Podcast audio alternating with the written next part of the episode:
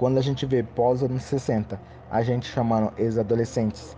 de aborrecentes, ele cria esse símbolo de descolado, a própria humanidade cria, e algo que já tinha vindo sendo cultivado há séculos. A gente vê uma peça do Tio Vânia, do Chekhov,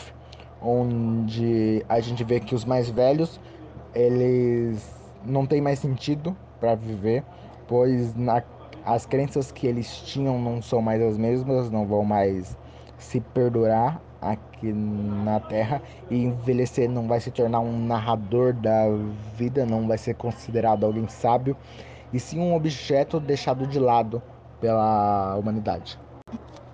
Ou seja, esse adolescente, que era alguém isolado, que não se considerava nem criança, nem adulto, ele vai entrar numa faixa etária, que agora vamos chamar de uma comunidade. Onde a gente vê em novelas, filmes, é um modelo de adolescente revoltado com a, com a vida sem motivo algum, só porque não teve tal objeto, não tem tal celular, não tem tal computador e fica revoltado com isso, é culpa queira não desse modelo apresentado,